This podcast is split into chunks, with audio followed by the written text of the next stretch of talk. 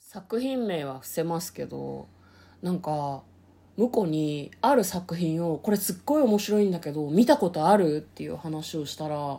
あなんか友達ん家で結末のとこだけ見たことあるよこういうシーンだよねって言ってきてこいつぶん殴ってやろうかっていう目を思ったことがあります だからさすごい好きな作品でめちゃめちゃ面白くて、うんうん最後の最後って「えこれどっちどっち?」っていうシーンなのに、うんそこだけ見たことがあるとかあバカではってすごい思ったんだいけや、どだって見ちゃったんだ。しょう わがかない。るけど別に見たかったわけじゃない。なんでそんなことをってすごい思ったんですよね、で今回はですねそれと同じようなことが嫁に起こった作品の話を、えーネタバレありで感想を話していきたいと思います、はい。こんばんは嫁です向こうです。トレーラードライビング番外編はい始まりましたトレーラードライビング番外編この番組は映画の予告編を見た嫁と婿の夫婦が内容を妄想していろいろお話していく番組となっております運転中にお送りしているので安全運転でお願いしますはい。今日は映画の感想をネタバレありでお届けしたいと思います。はい今日見てきた映画はこちらです「ショーシャンクの空に」はい公開はいつなんですかこれは94年ですね。 94年はあ昔30年ぐらいうんこう冒頭お話ししましたけど、うん私これ「金曜ロードショー」で結末だけ見 てた前。やりやがったな。ひでえ話だよやりやがっいやたでもなんな。かねそう見てて、うんあれこれわかるわかるぞってなんかこうなんだろうムスカがさ飛行石をこう何かざしてた時みたいにはいはいはい読める読めるぞってなったじゃんあれみたいな感じでわかるわけよ多分金曜ロードショーで虫食いで見てるんだろうね部そうだね分的にね残念な話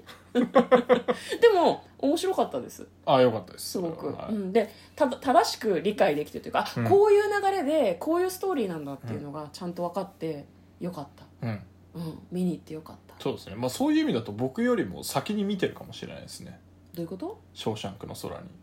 向こういつ見たの、金曜、僕はあの金曜ロードショーじゃなくてう、ん多分1年か2年前ぐらいに、うん、ミスチルの曲に出てくるんですよほう、うんショーシャンクの空にうん、っへてーいうのが歌詞に出てきてて、うんそういえば見てねえなと思って、はーい見てみようと思って、うんアマプラかなんかで見たんですようんでうわめっちゃいい話やったと思ってうんでも名作だなという感じでそうあの認識はしてたって感じだねなるほどね、ういや本当にいい話だったしなんか考えさせられるっていうか、なん、なんだろうねあれみたいなんか道徳の教科書に載ってそうな話って嫁はすごい思いました なんかあのディスってるみたいだけど、面白かったですね、うん、なんかまあその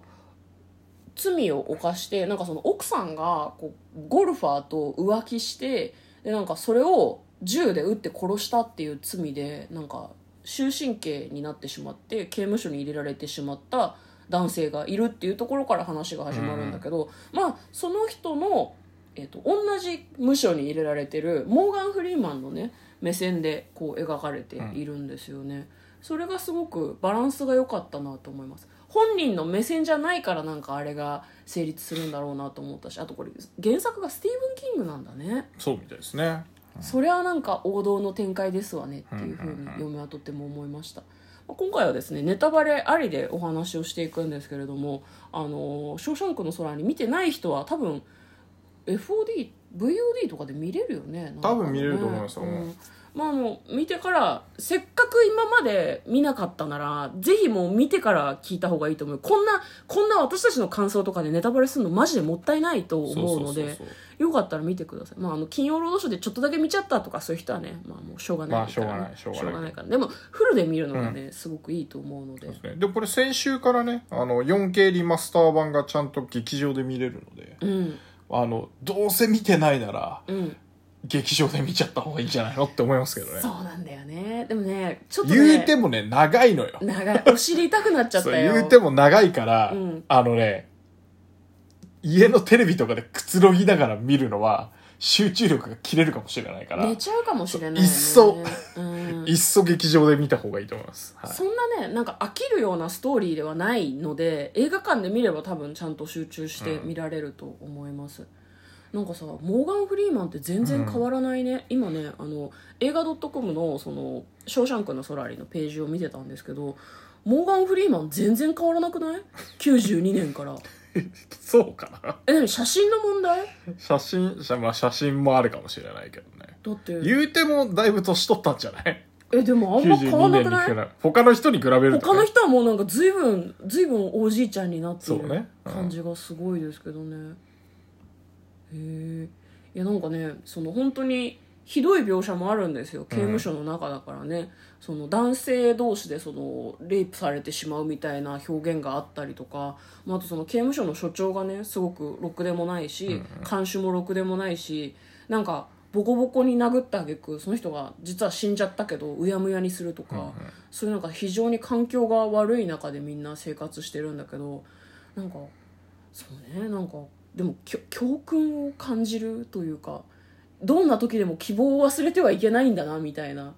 気持ちに嫁はすごくなれましたねあとなんか知識は身を助けるみたいなことをすあーはいごはいいはい感じましたね。うんなんか正しく生きていくことが大事なのかもってめちゃめちゃ思いましたね、こうアンディのいろんなことを見てすごく思いましたねえなに向こうはさ「ショーシャンクの空に」をうん割と面白いよって嫁に勧めてくれましたけど、はね、どこが好きなん「ショーシャンクの空に」い、いやもう脱獄者じゃないですかもう単純にえなに24感覚で見てるってことクリエイティブ感覚ではないけど、うんあのなんだろうな無理やり脱獄計画をずっと練ってるとかじゃないなくてうんそういうあなんかそのあの刑務所の中で馴染んで馴染んでるっていうとちょっと違うけど、うん自分の価値観をこうなんだろうな、うん広めてってよりよくしていきながらうんでも最後は我慢できなくて脱獄に踏み切るっていう、あのすなんだろうなうんあの脱獄すんのって驚いたうんあこあなるほどね刑務所の中で逆にうまくやっているような感じがしたそうそうそうだからっていこのままあそこにいてもいいのかなと思ってたけど、とうんええー、っていううん、ああやっぱアンディの心の中には俺は無実なんだっていう気持ちがずっとあったんじゃない無実の罪で投獄されてるんだっていう、ただあそこからなんか別に抜け出さなくてもいいと思ってたんだと思うのよね直前まであ、あーそうねやっぱ決意する事件があったからうんうんうんうんあそこで暮らすのももう悪くないかなって思思ってたところにうんあの事件が起こっちゃって、うんうんやっぱりなあの自由になるんだって踏み切ったっていうのが、そうだね、うんで結局刑務所に終身刑で入る人って家族も友達も全部失って長い間入るわけじゃん、モーガン・フリーマンもさ途中でこう出所させてもらってたけどさ外の生活に馴染めなくて、うん塀の中に戻りたいってみんなちょっと思うみたいなところがあって多分アンディもそうなりかかってたんだろうねうんだからひどいきっかけではあったけどあれによってそのいや出ていこうって思えたのが良かったよねまあそうねよくはないけよどくはないのかもしれないけど、まあでもまああとはあれだねやっぱモーガン・フリーマンの演じるレッドを含めてうんあの調達屋周りのうん人たちとこうなんか友情みたいのがうん一んあの一つ自分でなんかすると友情みたいになって仲間になってってっうんうんうんていうのもなんか良かったねやっぱりね。そうね、アンディがいいやつなんだよねあの人はなんか周りのために生きるっていうことをよく分かってるなと思いましたね、あの屋根にさタオルを塗る時にさ、うんなんかその俺がそのみんなのみんなのっていうか刑務所の職員の人たちのこう助けになるから、こう一緒に作業してる人たちにビールをあげてくれって言ったのを聞いてマジ心温まるってすごい思ったよね、うーんああなるほどね。うん図書館の件もそうだし確ね、うん、だからナチュラルに別になんだろう自分がそうしたいからしてる感じだったじゃんうんそのみんなとの関係性を良くしたいと思ってやってるとかじゃないと思うのね、うんあれね当然外でビール飲みたいよねっていうなんか喜んでるみんなを見ることで自分がこう満たされるみたいなのをなんか分かってるのかなってちょっと思いましたねああそうね。うんそれやっぱなんか誰かの役に立ったりっていううんうんうんうん、ことが、なんだろうなあの文化的にっていうとあれかもしれないけどう、んなんかこう人間の幸せの一つなんだよっていうのが分かってるっていう、そうそう本人はしかも飲まないのにさそうだからなんか人のためになんだけど結局自分のためでもあるっていうう、ん、それも分かってて分かってそう、うん、打算ではないんだけど、それを見たいから見たいからではないけどみんなを喜ばせたいっていう純粋な気持ちがあるのがすごいいいなと思いましたね。